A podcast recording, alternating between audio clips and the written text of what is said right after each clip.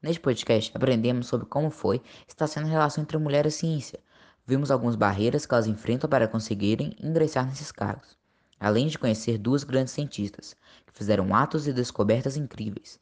O que é interessante para se levar ao trabalho é a importância feminina em todas as áreas da sociedade, incluindo as predominantemente dominadas por homens. É importante saber também que as mulheres são tão capazes quanto eles, podendo chegar onde quiserem. Muito obrigado por ter ouvido, esperamos que tenham gostado e aprendido um pouco mais sobre esse assunto. Até mais!